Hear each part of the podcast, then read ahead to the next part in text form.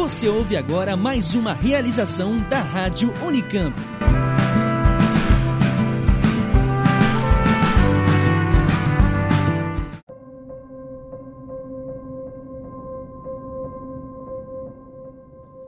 Hélio está passando o verão na casa de seus pais no norte da Itália. A rotina é sempre a mesma: livros, passeios de bicicleta pela cidade e encontro com os amigos. Entretanto, tudo muda quando Oliver, um acadêmico selecionado para ajudar nas pesquisas do pai de Hélio, chega à cidade. Oliver e Hélio se veem em frente a uma descoberta que pode virar os seus mundos de ponta cabeça. Call Me By Your Name é o filme que discutiremos hoje. Cuidado, este episódio contém spoilers.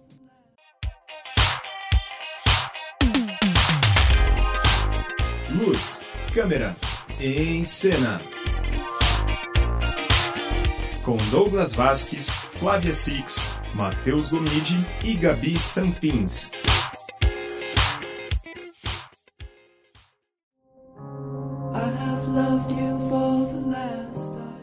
Olá e bem-vindo ao sexto episódio do Em Cena. Eu sou Douglas Vasques. Eu sou a Flávia Six. Eu sou a Gabi Sanfins. Eu sou Matheus Gomide. Me Chame Pelo Seu Nome foi um dos filmes mais aguardados da temporada. O elenco conta com Timothée Chalamet, conhecido também por Lady Bird, ele interpreta o Hélio, Armie Hammer, que faz o Oliver, Michael Stubar, que faz o pai do Hélio, Amira Kazar, que é a Anela, a mãe dele, e Esther Garrel, que faz a Márcia. A direção do filme é do italiano Luca Guadagnino, conhecido por Um Sonho de Amor, e o roteiro foi escrito por James Ivory. Me Chame Pelo Seu Nome foi inspirado no livro homônimo de André Assiman, lançado em 2007. O filme até agora venceu 25 prêmios no circuito interno e tem grandes chances de receber algumas indicações pro Oscar desse ano. Tá um dos cotados aí. No Rotten Tomatoes, como a gente sempre comenta, o filme conta com 97% de aprovação da crítica e 88% do público. Assim como Lady Bird, Me Chame Pelo Seu Nome é um filme que se pode chamar de Coming of Age. E como a gente explicou no episódio passado, um filme nessa categoria, né, ele é caracterizado desse jeito porque aborda o crescimento do, do personagem principal, né, saindo da juventude e entrando na fase adulta. E a relação do filme com Lady Bird vai além também por conta da presença do Timothy, né, que tá nos dois filmes. Em Lady Bird, como a gente comentou no episódio passado, é, ele faz o personagem Kyle. Kyle, né, que é um dos interesses amorosos da Lady Bird. Falando sobre a direção do filme, o Luca, ele tá, podemos dizer que estreando, assim, como um longa-metragem, né? Ele já era conhecido pelos seus curta-metragens, né? Ele fez uma série de curta-metragens por aí. E agora é o primeiro longa-metragem que tá tendo reconhecimento internacional. E é uma adaptação de um livro publicado, né? Adaptações sempre geram uma polêmica aí, né?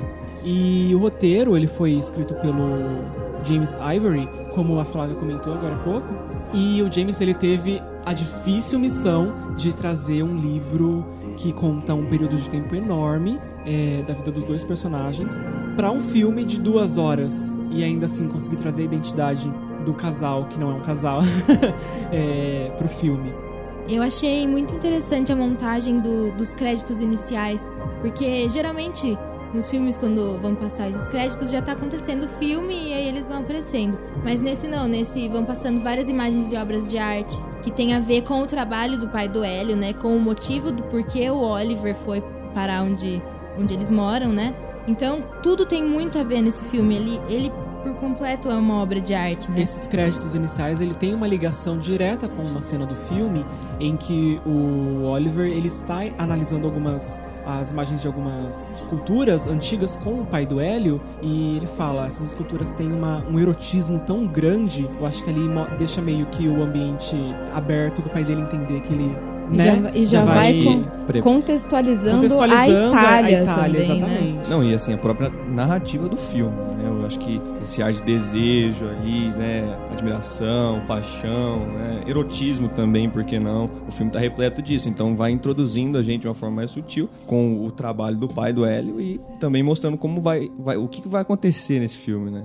E um detalhe importante, importante não, mas um detalhe que eu gosto muito é que é, no começo, logo depois da vinheta, não aparece o nome do filme. Todos os filmes que a gente assiste, logo no começo aparece o, o, o nome ali. Eu tava esperando ler o Call Me By Your Name, não apareceu, ele aparece no fim. no- no- antes dos créditos finais ele aparece e eu, meu Deus, não creio, né? É, fiquei esperando o filme inteiro pra assistir, pra ver essa cena do, do- Não sei, é uma coisa que eu gosto de ver. Eu gosto quando o nome do filme aparece, me dá uma emoçãozinha, assim. E eu acho que foi muito impactante essa espera, pra mim. Eu acho muito interessante o jeito que ele monta essa- é, esse filme, né? Porque ele sai totalmente do que a gente tá acostumado a ver, tanto nos créditos iniciais quanto nos créditos finais também dá pra perceber isso, né? É, ele, ele muda um pouco o estilo, né? Ele tem um estilo meio diferenciado. Mostra bastante da personalidade do filme, né? Eu achei muito bonito todos os créditos iniciais serem escritos à mão. Não é uma fonte, não é uma coisa de computadorizada. Aquilo ali foi escrito à mão, gente. Tem- é uma delicadeza, um capricho. É incrível no filme inteiro o capricho que a gente vê, né? Do, do Luca, tanto do Luca quanto da equipe de produção inteira. Eu acho que o filme ele é uma obra de arte que mostra obras de arte. Eu acho que, que seria isso, assim.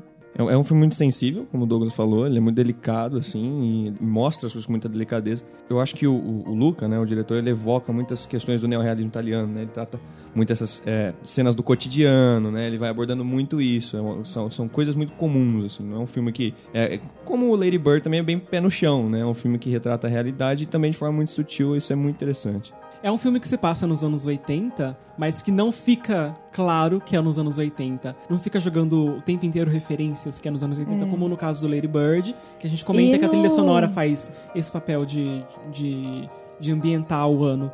Né? Em Call Me By Your Name não tem isso. A gente sabe que é nos anos 80, mas não, não fica explícito. A gente sabe porque aparece no filme, né? Sim, 1983. verão de 1983. Isso, mas, é, por exemplo, Mulheres do Século XX, ele sempre. é, o filme sempre mostra referências, referências é, ao punk. Tanto musicais Exatamente. quanto a televisão, enfim. E ali não mostra isso. Eu, eu acho que foi uma escolha muito assertiva da direção, não, não ficar jogando Não o ficar um tempo pouco mais preso. inteiro. sutil. Eu- mas eu acho que até dá pra perceber, por exemplo, se você observar mise-en-scène, né? Todo o, o cenário, direção de arte, a- as roupas que eles usam, os shortinhos curtinhos, né? É muito anos 80 aquilo, né? É, eu, eu ia falar uma- sobre uma, uma questão da direção. É, eu não sei o que, que ele tem com é, arquitetura. Não sei se vocês perceberam isso também, que ele usa bastante essa questão da arquitetura para desenvolver a narrativa, né? Acho que é a primeira vez que eles vão para a cidade, eu não sei se é, mas que eles encontram aquele monumento da Primeira Guerra Mundial e tudo mais. A separação, né? Um fica de um lado do monumento É, e o outro essa é fica uma de cena outro. que eu até quero apontar depois, porque é um momento bem importante do relacionamento entre os dois. né? Exato, mostra como. É, é meio figurativo, assim, no sentido de que há um monumento entre eles ali, né? Tanto na relação que eles mantêm dentro da casa, eles são separados pela parede do quarto, então sempre tem a ver, assim, a, a, a mise-en-scène e a, a arquitetura dos lugares ajudam com o desenvolvimento da narrativa. Eu acho que isso é um- é uma peculiaridade muito interessante do, do Luca, do, do diretor. Ele usa a arquitetura de uma forma muito é, inteligente. É realmente como você falou, Matheus. Ele é um, um filme que, assim como Lady Bird, ele é muito realista. Ele é um coming of age muito realista.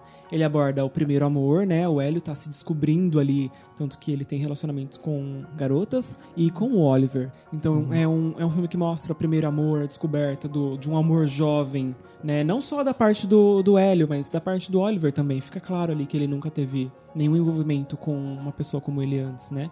Traz isso de uma forma tão sutil e realista, tão pé no chão, Delicado. que né? delicada, que o romance deles vai de fato acontecer é, fisicamente, ab- abertamente entre os dois, depois de uma hora de filme. Na verdade, no começo, eles falam até como se eles se odiassem, né? Sim, como se eles não gostassem Tem aquela, um do aquela outro. intriguinha, né? Que tem até uma cena que é uma das minhas cenas favoritas, né? Eles vão com um pai do Hélio é, buscar uma estátua do fundo do mar. Gente, mostra eles tirando uma estátua do fundo do mar, é incrível. E, e aí o, o Hélio fala pra ele, então, vamos dar uma trégua? E é, é ali o plano, a fotografia é muito bonito. O tá onde detalhe o do detalhe do braço, braço Uhum. é muito bonito e, e é muito é leve e é- ainda assim traz muito significado junto, né? Mas com relação a isso É deles meio não... que eles entrando em termos com o que eles estão sentindo depois de muito relutar. É. Eu tive essa impressão. Então, mas é exatamente isso de relutar, isso é, é perceptível, porque a primeira impressão que o Hélio tem do Oliver, ele, fa ele elogia ele. Eu acho que a impressão que dá é que ele se sentiu atraído pelo Oliver desde o começo, mas ele ficou negando aquilo. E os dois ficaram negando aquilo. Tentando mentir pra si mesmo de alguma forma. Exatamente. Tanto E que daí os dois chega ali esse no- momento- nesse, primeiro, nesse primeiro momento, é, o relacionamento deles com as garotas são muito, é, é muito mais presente no filme, né? Tem até um- uma cena que o Hélio tenta empurrar o Oliver pra uma das amigas dele e ele fala, então, nessa parte deixa que eu me viro sozinho, eu, gosto de fazer, essas as coisas, sozinho. Eu, eu acho que é um filme importante, né, para retratar é, so- essa, essa questão social, né, também dos relacionamentos homossexuais ou bissexuais, enfim, mostra como é, né, esse descobrimento, né, talvez até é, essa angústia pela qual eles passam ali, eles não saberem o que tá acontecendo, E mais por parte do aceitar. Hélio. Eles não se aceitando, Não se, se negando aceitando que um sente um- atraído pelo outro, acabam se empurrando pra relacionamentos heterossexuais. Heterossexuais. É, Que é o normativo. É o né? normativo, né? Naquela época, nos anos 80, né, gente? Uma Ainda época em que a AIDS, hoje. ainda hoje. Mas é uma época em que a AIDS estava, né, ficando conhecida, matando pessoas. É, acho que era mais tabu, né? Era, uma- era muito mais tabu, realmente. É, apesar dos pais do Hélio serem muito mais liberais, como a gente acaba vendo no final do filme. E ali, logo depois que o Oliver dá essa cartada no Hélio, deixa que eu me viro nesse quesito sozinho, tem a festa. E ele fica claro quando o Hélio vê o Oliver dançando com a colega dele. Fica, é nítido no rosto do. É uma, Sim. um, um parabéns ao Timothy, né? Fica nítido ali no rosto Por do- favor, do. Oscar. Por favor, Oscar. Por favor. Os olhos Mas- dele vão enchendo de lágrima, Sim, né? Fica E- super nítido que ele tá com ciúmes. E fica nítido não só pra ele, mas para as pessoas que Exatamente. estão à volta dele. Eu também tive a impressão de que eles perceberam. Até mesmo a Márcia, né? Que acaba sendo o relacionamento amoroso dele mais pra frente. Eu acho que até ela percebe ali, né? Eu acho também. Eu acho que os amigos dele tiveram mais a, impress- a impressão de que era por causa da menina. Sim, né? tiveram essa Era impressão por também. causa da menina. E Não aí tá sentindo o, o negócio do normativo, né? Exato. Do heteronormativo, Exato. Tanto né? que ela até fala, na, é, na cena em que o Hélio, o Hélio vai falar, vai tentar em- empurrar a, a mocinha lá pro, pro Oliver, ele fala, né, que ele responde, não, deixa que aqui eu, eu gosto de fazer as coisas sozinho, do meu jeito. Ele até fala, não, porque eu já vi ela nua, não sei o que e tal. Então, assim, sabe, tem essa. Acho que era por causa da menina que eles têm essa impressão, não é? Sim, eu concordo. Foi Mas causa- quem Mas assiste, ficou a gente claro que consegue tinha um ver, né? ciúmes acontecendo ali. É, porque a, a narrativa já vem Sim. assim, por parte dele, quem tá Construída. vendo, o espectador já vê que há um desconforto ali, que na verdade ele não sabe muito bem por que que é, eu E nem acho. sabe como lidar. Nem sabe como lidar, mas a gente sabe Tanto que, que é a- porque... A primeira reação dele é dar o troco, né? Ele É, puxa ali a Márcia a e eles, ele vai dançar com a. Márcia. Aham. Eu gosto muito desse filme porque ele, ele é feito de detalhes.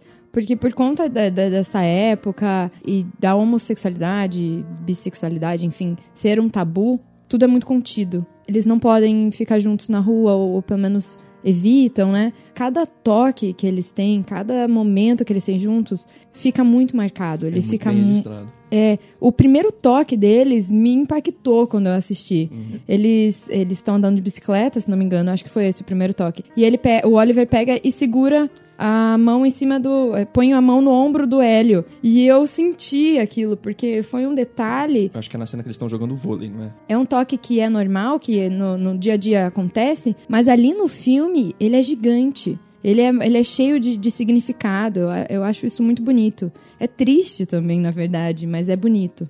E logo vem seguido da cena do vôlei, né? Que o Oliver ele faz uma massagem ali no Hélio, ali fica desconfortável. Ele foge, mas né? ele É. foge, mas eu não sei se é por já saber que ele ia ter um romance. Eu consegui ver com malícia o, o toque do Oliver como um ei, tô interessado. É, e na verdade ele diz Ele isso diz no isso filme, no filme. mais Sim, pra sim. frente. Ele diz realmente. Mas ali o, o Hélio ele foge, né? E até com uma... Acho que é uma... E mais uma uma vez a Márcia é, é utilizada como uma rota de fuga. Falta ali. de fuga. É uma- uma questão que eu queria abordar também com vocês. É, eu acho que as personagens femininas, eu não quero dizer que elas foram propositalmente usadas, mas eu não gostei da forma como elas foram tratadas. Eu me senti muito incomodado. Talvez por hoje, 2018, né, eu já ter toda essa desconstrução do feminismo e, enfim, eu me sinto incomodado com isso. Não sei, mas eu fiquei muito, muito incomodado toda vez que a Martha era utilizada como uma rota de, de fuga ali pra, pra homossexualidade deles. É, ou, ou a outra garota, que eu não me lembro o nome dela agora, infelizmente. Mas eu me senti um incômodo muito grande. Não sei pra vocês, meninas, Eu- pra você, Matheus. Eu não sei, eu acho que é um pouco proposital, tanto que a- até tem aquela cena em que ela pergunta, né, ah, eu sou sua namorada? Fica Mas é assim. que nessa parte já tá Nossa. decidido. Eu acho Sim, que mas- aí é um momento que o Hélio falhou. Porque ele sumiu. Ele simplesmente Não, sumiu. exatamente, ele foi muito imaturo. Eu, eu, eu acho, né? Observando o personagem dele. Então eu vejo que é, me incomodou um pouco, assim, sabe? Essa, a forma como. Não como a, a personagem feminina é abordada, mas a forma como ele trata ela mesmo, assim. É um pouco imaturo. Então, ao mesmo tempo, ele tá com ela, mas ele sabe que ele gosta do Oliver, enfim. Eu achei um pouco E imaturo. se fosse um. E se o Oliver fosse uma mulher, né? Hum, exatamente. Só que ao mesmo tempo eu, não me incomodou. Eu, eu entendo muito eu entendo isso. muito, mas eu, eu Só senti que eu- incômodo. Eu não sei, eu acho que por, con- por ver muitas histórias e ler sobre, a, a- é muito frustrante pra eles, é, né? É, eu- ó, ó, de novo, eu tô falando aqui de uma coisa que eu não vivi, mas é, é- é inimaginável pra mim você sentir uma coisa que ninguém deixa você sentir e você não pode falar pras pessoas que você pode sentir aquilo, e aí você. Eu acho que né, nesse caminho não na maldade, você acaba machucando pessoas. É, então não me incomodou nesse caso específico. Porque eu acho que é muito, muito, muito mais complexo do que simplesmente. É super complexo e eu entendo completamente, como eu disse, porque elas foram usadas, mas eu me sentia incomodado toda vez que a Marta aparecia atrás dele e ele ficava com ela, ele perdeu a virgindade com ela. Tipo, e logo depois, horas depois, ele tava com o Oliver e eu me senti extremamente incomodado e eu senti que ele tava usando ela e eu não sei. Não é uma coisa que eu gostei, mas eu entendo completamente que a narrativa aí é é uma forma dele buscar tentar ser, entre aspas, normal. É né? que é, eu acho que seria diferente se ele só usasse ela pra mostrar pras pessoas, mas ele tava tentando. Sim, ele entendeu? tava. Sim, exatamente. Não é Foi uma coisa de fez- usar pra aparências, tipo, ah, vou namorar ela enquanto eu saio com o Oliver pra manter as aparências. Não é, ele, ele gostava dela, obviamente ele gostava dela, como amigo, essa é a questão. E ele tentou fazer uma coisa porque a pressão é muito grande, né? É, eu também não, não fiquei incomodada com isso, porque eu acho que in- incomodar é uma palavra muito forte, talvez, pra situação. É, é compreensível você assistindo o filme, você vê o porquê dele ter ficado com ela e etc. Foi o que vocês falaram. E eu gosto do desfecho que eles deram pra essa história entre o Hélio e a Márcia, que que ela entendeu. Ele, ele nem, pelo menos não mostrou no filme, ele nem contando pra ela, né? Ela simplesmente entendeu e disse que, que tava tudo bem, que ela tava lá pra ele, que eles iam ser amigos e tudo mais. E eu acho que eu achei isso muito legal, esse desfecho. Eu acho que, assim, o, o interessante desse filme é que, assim como o Lady Bird, ele aborda essas duas dimensões do ser humano, né? Essa a dimensão ontológica e a dimensão moral. Mas é muito maior a questão da dimensão ontológica, da- das angústias que ele passa e tudo mais. Então, assim, eu me senti incomodado.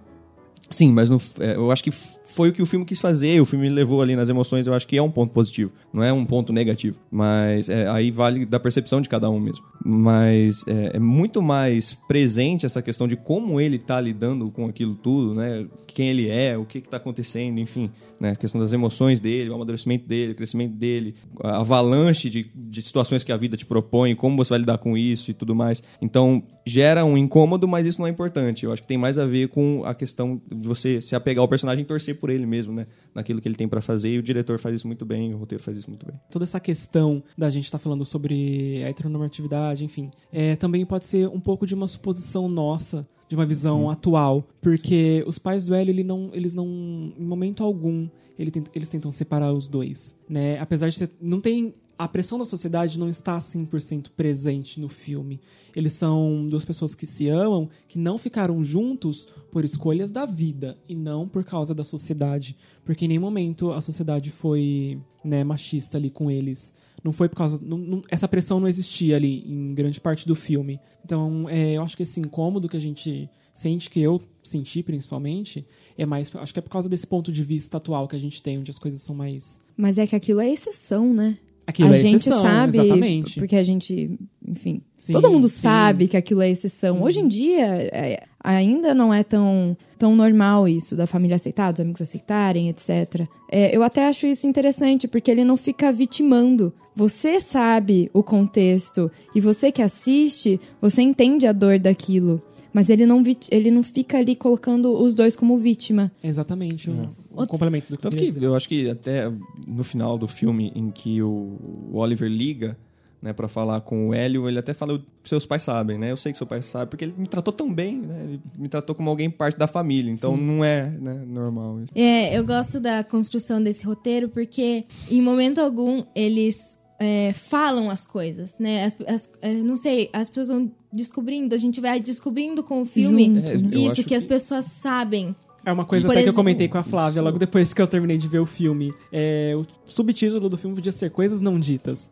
Porque eles realmente não discutem o que tá acontecendo, o relacionamento que tá acontecendo com eles. Eles sabem que tá predestinado a acabar, eles sabem que tá acabando, mas fica muita coisa no ar, assim, né? E o nome do filme também pode remeter a isso, né? Sim. Porque. Me Chame Pelo Seu Nome, a gente tava discutindo, a ideia que dá é meio que é essa, essa fuga de você chamar outra pessoa, a, a pessoa que você ama, porque no caso é, é- deve É ser mais voltado pro eles. Oliver, no caso, né? Porque o Oliver, Ele minimamente, ele fala ali da ideia de que na casa dele é Mas é uma até o nome deles não é dito.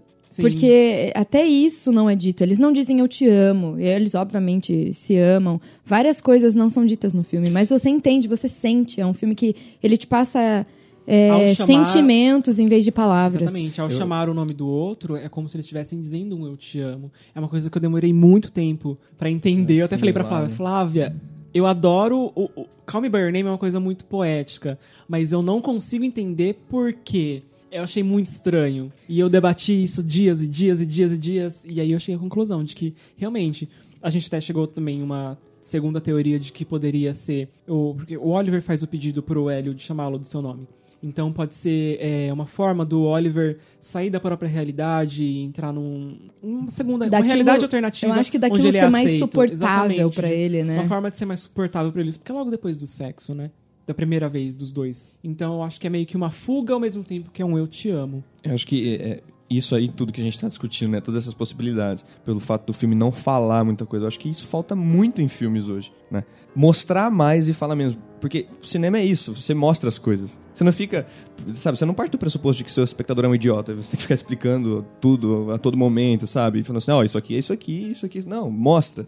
E deixa as pessoas assimilarem tudo isso. Eu acho que isso é- é- seria imprescindível para todo tipo de filme hoje. O filme utiliza mesmo muito o silêncio. Não no- o silêncio literal, não somente né, o silêncio literal, mas o vazio de informações. E é por isso que ele acaba ficando mais poético e você vai assimilando as coisas, conforme é o que a Gabi falou. A gente vai acompanhando a história e vai assimilando os sentimentos por conta do, do silêncio. É exatamente isso que você falou, Matheus. Eu acho que isso ajuda a mostrar que todos os personagens têm várias camadas que às vezes não são jogadas na nossa cara, assim, enquanto a gente assiste o filme. A gente vai descobrindo até por, por outros personagens, a gente descobre essas outras camadas, eu acho.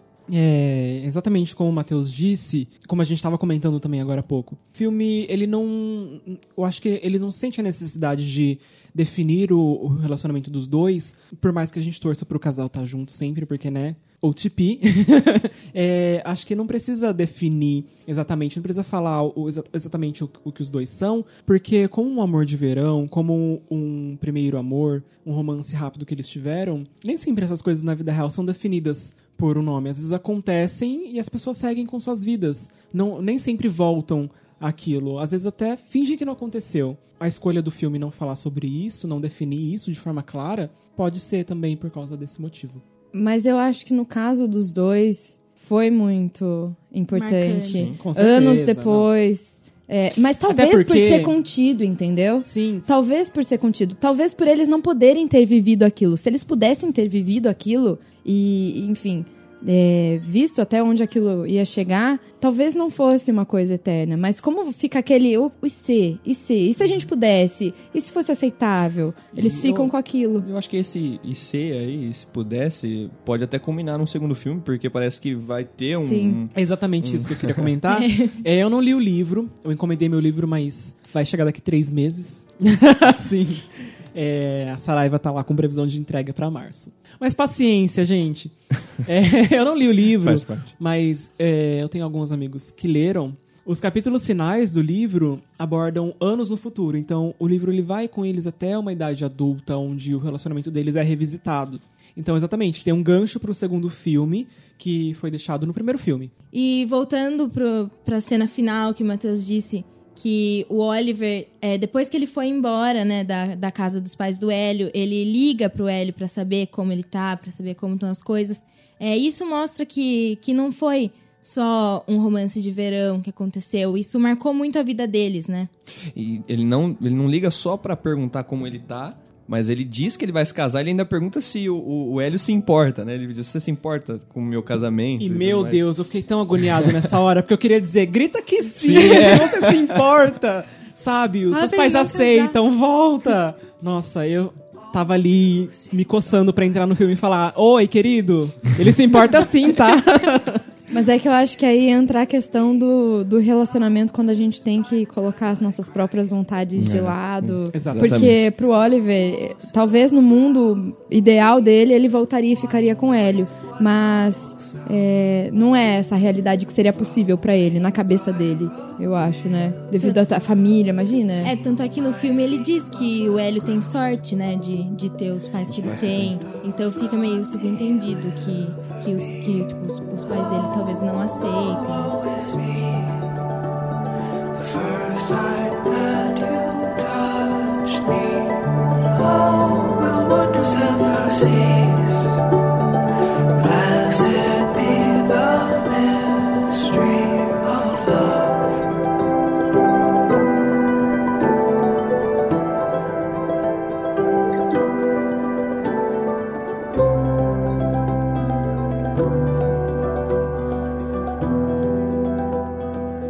chegou a falar dessa cena antes, que é quando o Hélio e o Oliver se encontram na cidade. E eles são é, divididos ali, a, a arquitetura é utilizada, né? Você comentou, é utilizada dividindo os dois. Esse, pra mim, é um momento chave do filme. Porque é quando o Hélio já entendeu que ele se sente atraído pelo Oliver. E ele, eles estão ali conversando e ele se, de- ele, ele se declara, mas novamente, sem falar com palavras. Coisas não ditas. Coisas não ditas. Ele fala assim: olha, Oliver, eu não sei de nada. O Oliver fala que ele é muito inteligente, ele fala, eu não sei de nada. E ele vai ali é, desenvolvendo o pensamento dele, e cada um vai para um lado da, da, da, da estátua, né? É uma estátua. E isso ele pode ser uma analogia muito. Muito explorada, assim. Eu não sei se foi intencional, parece intencional. Ali É, fica eu muito que claro do que o Oliver sabe do que o Hélio tá falando, até porque o Hélio fala, ah, eu acho que você deveria saber.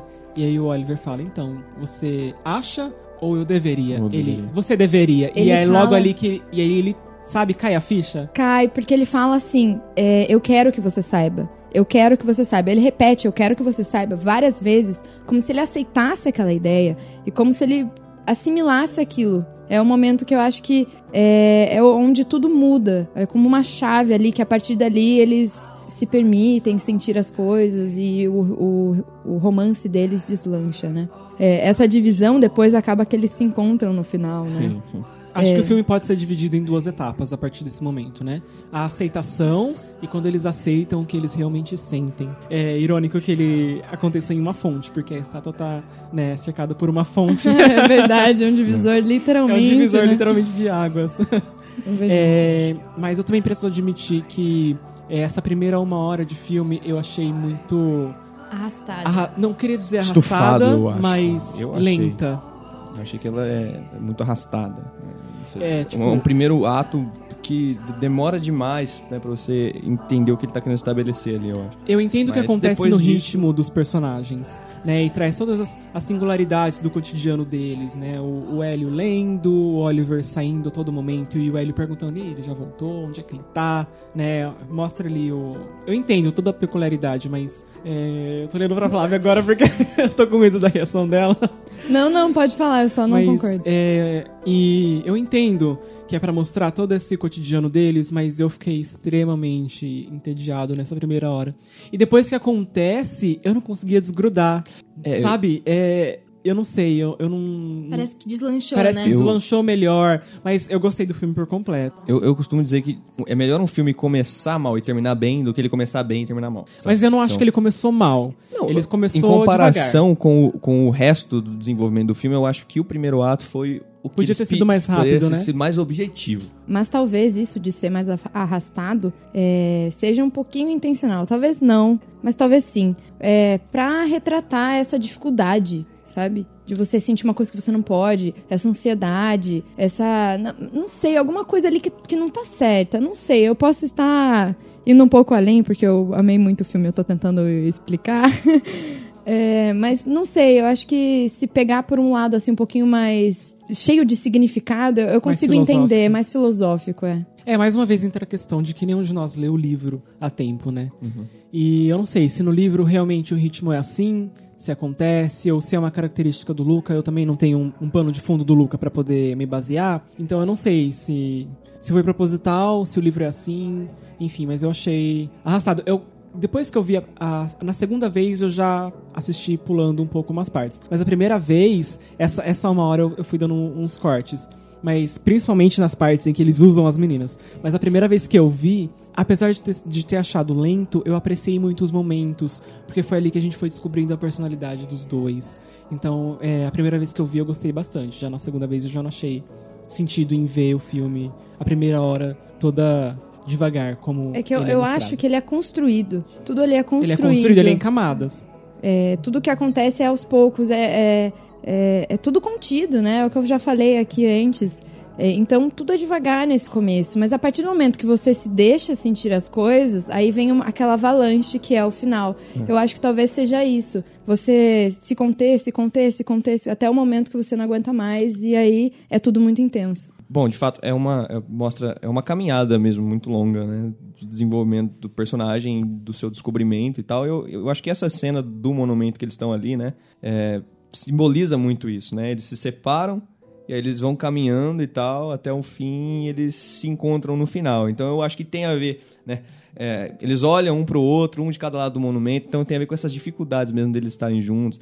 É, eu já tinha falado antes da arquitetura, mas eu acho que é, é um ponto muito positivo. Ele usa muito a mise-en-scène em favor da história, assim, da narrativa para desenvolver a história. Eu acho isso muito bacana. E como a Flávia tinha falado, que tem vários momentos que vão construindo esse filme, né? Que você vai sentindo, sentindo até que chega em um que você recebe aquele soco no estômago, né? E é isso que eu mais gosto nesse roteiro, porque você não sente tudo de uma vez. Você vai vai sendo aos poucos, conforme eles vão sentindo, você vai sentindo junto. Eu acho que isso é muito bonito. É, e de forma alguma, e esse, essa característica do filme ser um pouco mais lento na primeira hora, não interferiu em nada no meu gostar pelo filme. Eu saí apaixonado, mais apaixonado ainda todas as vezes que eu assisti. Então, não é uma crítica negativa, mas é só um, um Uma detalhezinho, observação. uma observação que eu acho que a maioria das pessoas teve. eu gosto de vários detalhes desse filme.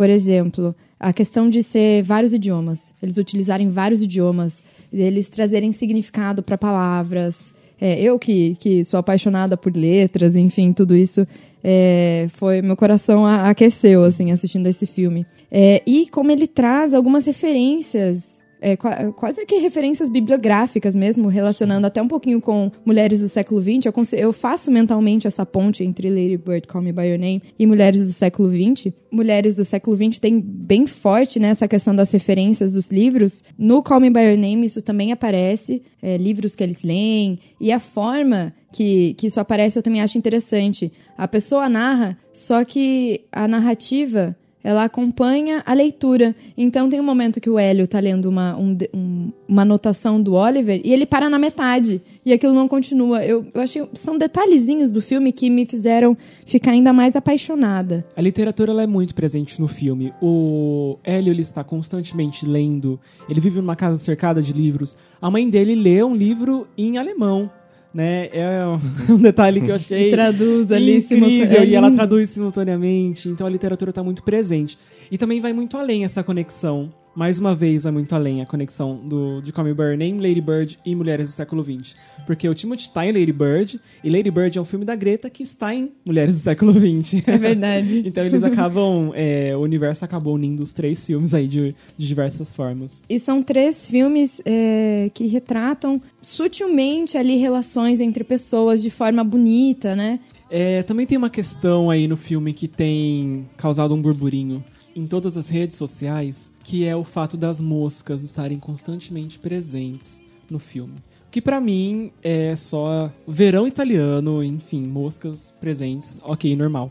Mas o pessoal tá dizendo que é como uma analogia ao relacionamento dos dois, né? Isso, tem um, um- Eu vi um pessoal falando que as moscas, elas. Assim como as moscas aparecem no verão e elas somem rapidamente, assim. eh, Dá Elas pra- têm uma vida gente- mais é, curta, elas têm né? uma vida mais curta. E até na nossa visão mesmo, né? A gente tá olhando uma mosca e de repente sumiu. E aí é, as pessoas estão ligando isso com o relacionamento deles, que é, foi uma coisa rápida, como uma mosca aparecendo e sumindo. Eu também não, não, não vejo. Eu não vejo muito sentido. muito sentido. Acho que o pessoal tá querendo achar pelo em ovo. Pessoal. Sim, exatamente. É normal, Supostamente as músicas teriam sido colocadas na pós-produção, ou seja, não faz muito sentido. O trabalho não faz muito sentido pra mim. Mas é, eles estão usando como argumento, né, para as moscas que o diretor pensou tanto em todo todo o caminho do filme que Até as moscas. até as moscas pensadas. seriam pensadas. Mas assim, eu não sei. Acho pouco provável. Eu, também também acho muito acho. provável. Foi um Diante de detalhe. tantas coisas que o filme propõe, o pessoal prestar atenção nas moscas, É eu acho. Não, na verdade foi uma coisa que eu reparei. Não, Eu reparei Porque no, o zumbido é utilizado, sempre aparece, sempre tem moscas. É, mas eu acho Só que, que eu não acho que isso foi Tem algum pensado. significado? Tipo, É uma característica Não, do verão e, italiano não, pera só um minutinho aqui. Vamos esperar a mosca aparecer, porque tem que fazer essa analogia. É, não faz não, sentido não. na minha cabeça, sabe? Exatamente, pra mim tem mais a ver com a caracterização do cenário, de onde eles estão, do que com, com qualquer coisa relacionada É um É cenário super bucólico, no verão, super quente. É inevitável que elas estejam faz ali. parte daquilo, mas não é algo que né, tem um significado. Um ponto-chave, né? profundo. pro- não, pro não faz. Mas diferença. foi um detalhe que eu reparei. Eu acho que eu, Não, eu reparar gente gosto faz. dessas coisas que são coisas que normalmente são defeitinhos, podem ser vistos como os defeitinhos, um bichinho aqui que tá incomodando. E, e isso não é tirado. Eu gosto disso por trazer essa uma forma mais real de mostrar ali o, o momento. Essas- esses detalhes, por exemplo, nessas questões que parecem incômodas e tudo mais. Muitas vezes, quando eles estão na cidade, por exemplo, eles estão conversando, um diálogo, entre, um diálogo entre eles, e daqui a pouco passa um carro e aí invade, o, o som fica completamente. Né, dá uma impressão, nossa, peraí, interferiu ali no diálogo dos dois, e mas não, sabe? Essa questão, eu acho que até do neorrealismo italiano mesmo, de trazer essas questões mais cotidianas e tudo mais, esses efeitos, né, que aparentemente podem ser defeitos, mas não, são detalhes que fazem parte do, né? é, fazem parte do ambiente que eles estão ali. Não, não tem um, um, um significado filosófico É. ponto-chave pra, pra, pra trama, mas é algo que Ao faz, meu ver, enriquece. é, faz parte ali. Não sei. E o pêssego? O tão. o famoso pêssego que tá na Polêmico, capa, da, polêmico. capa original do livro, enfim. O que, que ele representa em Call Me By Your Name? Seria a descoberta ali do, da sexualidade do, do Hélio, até então não explorada, ele começa a pensar mais no, na sexualidade dele, seria então a, a puberdade, o coming of age. Qual que é a opinião de vocês? Eu particularmente achei um pouco nojento ali toda aquela sequência do pêssego, né? Ele, né? E logo depois o Oliver aparece que é lamber o pêssego. Comer, eu, né? Comer o pêssego.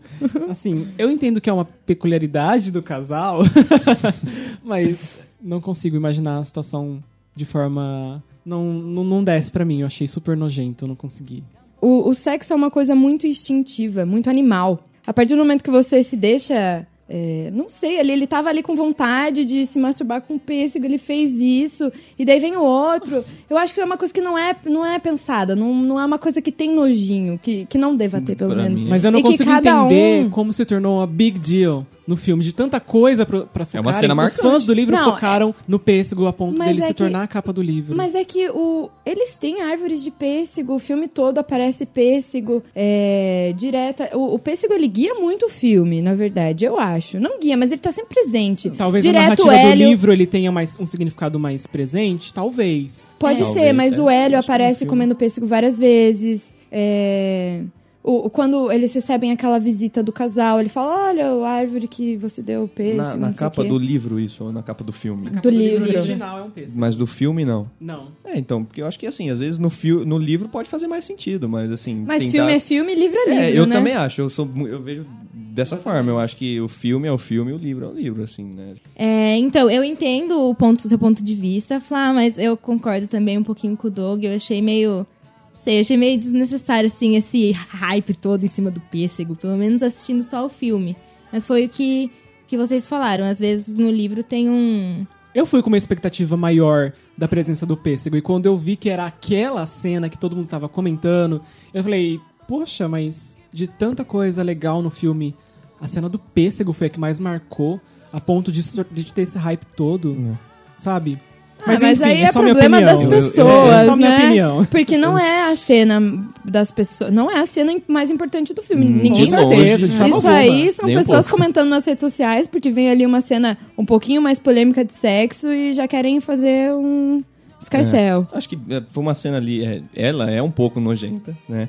Mas eu achei que foi. é, me, me- me gerou um incômodo, mas eu acho que fazia parte do que ele queria fazer ali mesmo, sabe? Eu acho que normal, foi uma cena. É uma coisa Chocante. natural de um adolescente de 17 anos, gente. É, sim, e como, a, Flá- e como a. Flávia falou, é, é uma cena assim, é, mostra a, a impulsividade da sexualidade de um menino que não sabe nada sobre si, tá se descobrindo sexualmente, sabe? Então eu acho que, é, ela, ao mesmo tempo que ela é meio gross, né, ela é um, assim, tem um, um- um- um sentido ali, de certa forma.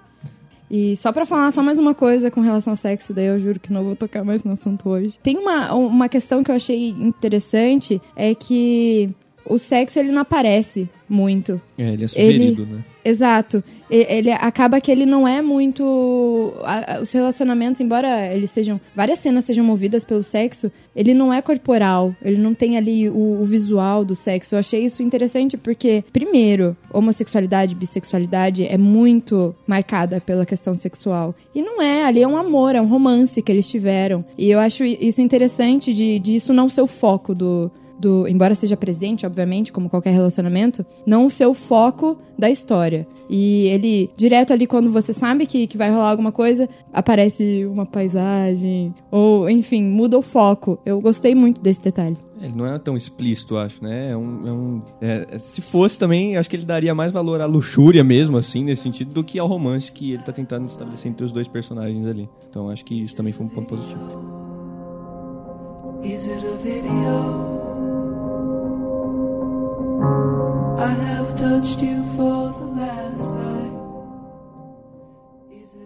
É, falando agora das atuações, né? O Timothy Chalamet, que faz o, o L, né? Ele tá incrível, na minha opinião. Eu acho que o Oscar tá aí perdendo um grande vencedor, eu acho. Ou ganhando. Perdendo ou não, né? Exato. Eu tenho fé ainda Eu, nele. eu tenho fé que ele ganhe, apesar de, de nas outras premiações, né, alguns estarem na frente, É, ele tá sei só lá, mas começando, né? Mas ele eu acho concorrendo que ele com o Tom Hanks. muito. Tom Hanks. o Tom Hanks, Mas acho no difícil. prêmio da crítica de Nova York ele ganhou. Eu, No- eu acho que é possível. Eu também acho, porque ele foi incrível. Da, todo o- a construção do filme, assim, se, se não fosse pela atuação dele, não, não teria O mesmo impacto. o mesmo impacto, exatamente. Tanto que ele tá sendo indicado pras premiações e o Armie Hammer, que faz o Oliver, não. Exato. Mas é- é, eu acho que ele tá bem mais Tá marcante muito do mais que o... bem marcante, mais. com certeza. Ele rouba muito mais a cena. Interpretações, eu acho que o Timothy tá muito melhor mesmo. Em, em relação. Principalmente nessas cenas mais intimistas, né? Que a gente vai vendo no decorrer do filme. Os momentos em que o Oliver tá mais sozinho ali, a gente não é tão marcante como os momentos do Timothy. Eu acho que o Timothy consegue passar muito bem é, as emoções. Eu acho que isso conta muito. A gente já comentou isso outras vezes, eu já falei aqui no- nos episódios anteriores. Eu acho que é muito mais difícil você atuar sutilmente, você mostrar alguma coisa no olhar do que você gritar e alguma coisa ali que eu acho que o Timothy ele, ele foi muito feliz na atuação dele nesse sentido. Ele é delicado na atuação dele.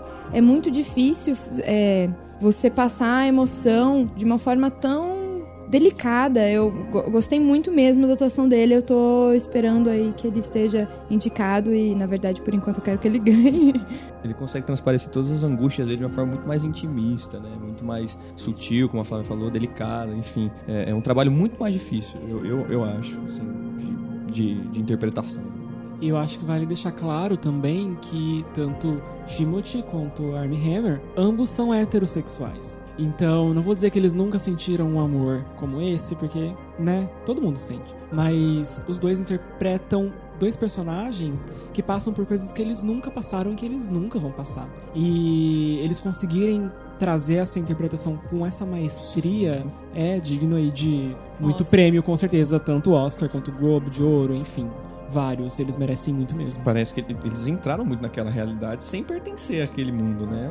De uma forma magnífica. Eu e mesmo vendo. nas redes e mesmo nas redes sociais, eh, os dois são muito carinhosos. A gente vê vídeos, eh, fotos, selfies, enfim, dos dois atores mesmos. Mesmo, atores mesmo, eles pegaram um carinho muito grande um pelo outro. Eu acho muito bonito porque ainda é um tabu e ainda tem aquele preconceito, né, de você ser carinhoso, de homem, eh, aque- aquela pressão que o machismo coloca sobre os homens, né? É, E o Armie Hammer, ele é casado, tem dois filhos. tem uma diferença de idade também. Timothy tem 22 anos. E eu andei vendo algumas entrevistas entre os atores e ouvindo algumas, é, alguns podcasts com o Luca. E teve pouco ensaio é, no filme. Eles tiveram uma química instantânea, assim. Eles tiveram um só ensaio, e nesse ensaio eles tinham que ter uma cena de onde eles se beijam, né? e- Que é a cena do, do gramado. E ali o Luca ele fala na entrevista que os dois beijaram e não paravam mais. A equipe até saiu de perto e deixou eles lá, porque eles tiveram uma química instantânea. Eu acho isso muito incrível que dá pra transparecer no filme. É, outra pessoa que eu acho que vale a pena falar da atuação é o Michael Stuber, que faz o pai do Hélio, né? Eu acho, eu acho muito bonita a forma como ele caracteriza esse personagem, né? Principalmente tem uma cena no final que ele faz um monólogo e ele tá conversando com o Hélio sobre essa, essa descoberta que o Hélio teve sobre o Oliver, né? E ele fala também sobre a própria vida dele, né? E eu achei essa cena de uma delicadeza que, que segue a delicadeza do filme. Eu achei ela muito emocionante, muito bonita. É uma das melhores. e é uma é uma- surpresa, né? Porque durante o filme inteiro, o pai ele fica meio que de Escanteio, de escanteio, né? Todo momento a gente acha que é a mãe que sabe e o pai não. E no fim das contas, o pai sabia e mais que incentivava, né, o romance dos dois ali. Não, e, e em termos de roteiro, né, se for ver a capacidade dele escrever um monólogo daquele, absurdo, é muito lindo. É aquilo, lindo. É lindo, lindo. É, É de eu- uma eu- aprendizagem pro personagem e pra quem Pra- assiste. pra gente. Exato. né? Eu gosto muito de anotar frases que eu gosto dos filmes. Nesse monólogo eu fiquei com vontade de anotar o negócio dia inteiro. inteiro. Porque é, é muito bonito. As coisas que ele diz é, é um ponto mu- muito alto do filme. É, e a fotografia do filme ele segue toda a paleta de cores pastéis. Alaranjado. Alaranjada, comentei com a Flávia também logo depois que eu assisti, são cores verão, que relembra muito o que a gente tem de Itália na cabeça, né? Muito a visão de Itália que a gente tem. É, sobre a fotografia, eu gosto muito que eles estão sempre. é, nessas cenas que eles estão sempre andando de bicicleta. E aí você acaba conhecendo a cidade, conhecendo os cenários e voltando àquilo da arquitetura, né? Que ele gosta bastante de mostrar arquitetura. Nessas cenas você consegue ver bem. Eu achei muito bonitas também, bem feitas. Eu acho que ele oscila muito entre saber valorizar o cenário que ele tem, então enquadramentos que valorizam muito o cenário de forma bonita e tudo mais. É, ao mesmo tempo, em momentos mais intimistas dos dois personagens, ele, ele consegue é, mostrar aquilo de uma forma é, não tão claustrofóbica, né? Eu acho que é, é muito harmônico a fotografia dele. As cores muito vivas também que ele usa. Ele tem muito azul, muito vermelho, às vezes, em algumas cenas. É, é, isso é muito bonito também. Eu gosto, gostei bastante da fotografia do filme. E eles utilizam bastante o cenário meio que pra dar uma narrativa dos personagens. Tem alguns momentos em que, pr- principalmente ali no banheiro, que o Hélio ele dá uma olhada geral no banheiro, mas o- a, a câmera dá o foco em alguns pontos, como por exemplo, o da cueca do Oliver na banheira, né? É meio que uma dica, olha, eu tô aqui presente na sua vida. Minha interpretação do filme, né?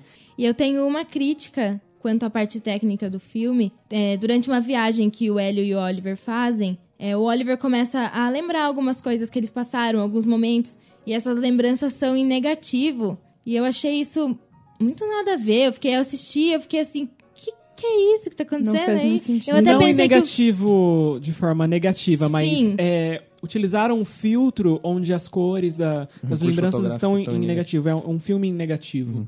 Sim, né? eu, che- eu cheguei a pensar até que o filme tava com problema, porque eu falei que, que Eu achei uma destoa, escolha né? infeliz Destoa da produção colocar Tava- esse filtro. tava tudo tão lindo e aí quando chegou Poderia esse ser um filtro- outro Poderia ser um filtro. outro filtro. Essa é a questão. Com certeza. É, eu não, não achei tão é, relevante, nem no sentido de trazer algo pra narrativa, mas também nem no sentido de tirar alguma coisa dela. Eu achei que tá lá e Tanto faz. tanto faz. É, é um detalhe mesmo, É, né? eu É um detalhe ali, mas me- não gostei muito também, não. Acho que destoou um pouco da, da, da fotografia pastel, enfim. Eu acho que o filme acerta também na questão da trilha. Seja na música, eu tô torcendo muito que Mystery of Love seja indicada pra música original. Não foi indicada pro Globo de Ouro, mas vamos ver aí se. Se a academia, né, escolhe. É, eu tô muito nessa torcida, porque é a- de todos os filmes que eu assisti, faltam vários ainda desse ano, mas é, é o que eu- a música que eu mais gostei. Mas eu gostei muito como eles usam o som ambiente. Tem um, a mosca mesmo, que a gente já comentou, ela aparece. Tem um detalhe, tem um tem um momento da janela, que a janela tá batendo por conta do vento e fica aquele barulho. Acho que a janela tá estragada, alguma coisa assim. E me marcou, achei, achei legal que eles utilizaram isso. Então- Fica pá, pá, pá, pá, pá, pá. Até dá um pouquinho de suspense, porque ele tá esperando o Oliver chegar naquele momento. É, eu gosto muito de- do- dos sons que eles utilizaram. É, o som ambiente. As cenas em que eles estão na cidade mesmo, como eu já tinha comentado, é- dá até aquela impressão que vaza, né? O som do, do carro, do ônibus, enfim, do que for mais. Eles estão usando mesmo é, essa questão do, do som ambiente. Eu achei bem interessante também. E a música ela é muito importante também na caracterização do Hélio, né? Porque ele toca piano em vários momentos do filme. E ele, é- inclusive, é, compõe algumas músicas durante o filme. O Timothy Chalamet, inclusive, aprendeu piano pra tocar no filme e aprendeu italiano pra falar também, né? A minha parte favorita do filme, sem sombra de dúvida, foram os créditos finais, que é um momento ali que normalmente nos filmes os créditos finais são irrelevantes, eles não são marcados. E ah, ele foi muito bem utilizado porque aparece o rosto do. Porque são vários minutos com a, a música maravilhosa no fundo e o rosto do, do Hélio, né? Ele ali sentindo o, o impacto do, do telefonema do Oliver. E eu acho que o filme ele é, ele é muito emotivo, é um filme muito emotivo, a gente sente muitas coisas. E esse final, enquanto eu estava assistindo, ele foi um momento para eu colocar cada coisa no seu lugar e entender o filme e assimilar. E foi o momento que eu mais chorei, não consegui parar de chorar. É, a cena que eu mais gostei, na verdade, é, eu fico meio entre duas. Uma delas é o monólogo do pai dele, que a gente comentou um pouco antes. E a outra é quando, é, depois dessa viagem que eles fizeram, o Oliver e o Hélio vão para uma estação de trem e o Oliver vai embora. É, aí o, o Hélio liga pra mãe dele e ele tá chorando, afinal o Oliver foi embora e teoricamente eles não vão mais se ver, né?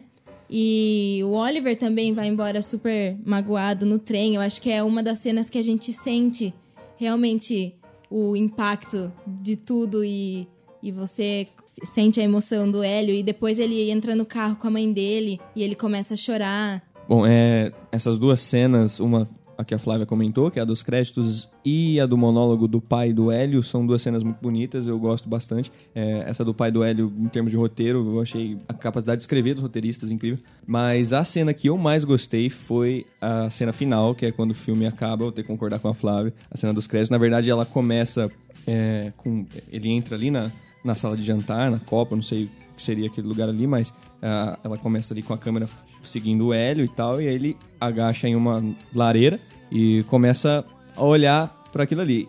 E a câmera faz um close-up no rosto dele ali e fica uns três minutos no rosto dele. E é a primeira vez que aparece o nome do filme.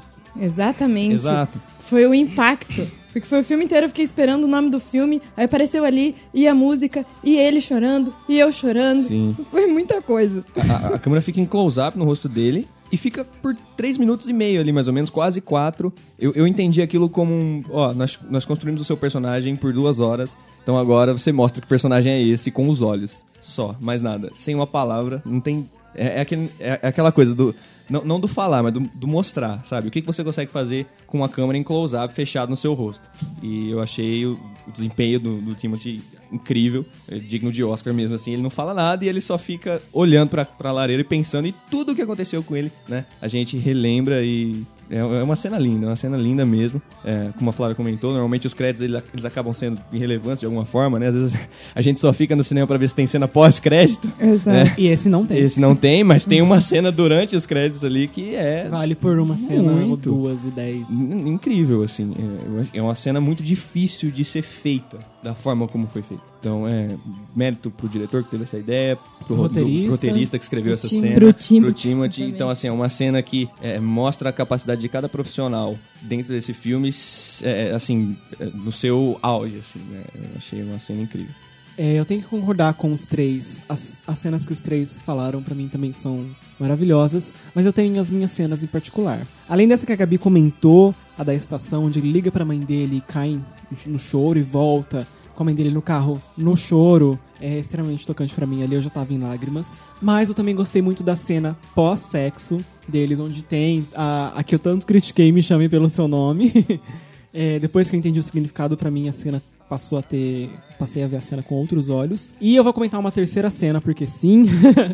que é a cena do telefonema final, pouco antes da lareira, é onde o Oliver liga para o Hélio e ali ele conta que ele vai se casar. A gente já comentou antes, a gente já sortou antes, mas essas são as três cenas que pra mim marcaram completamente. Sempre que eu vou rever o filme, eu vou chorar nessas três cenas. Além das que vocês comentaram. Ou seja, vamos chorar no filme inteiro. A partir da uma hora de filme, a gente chora. Tá permitido. Para as lágrimas.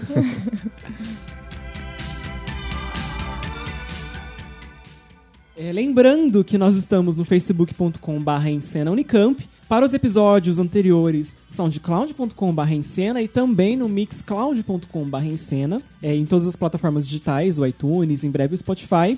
É, eu sou Flávia Six. Eu sou Douglas Vasquez. Eu sou o Matheus Gomide. Eu sou Gabi Sanfins. Até o próximo episódio. Até. Até.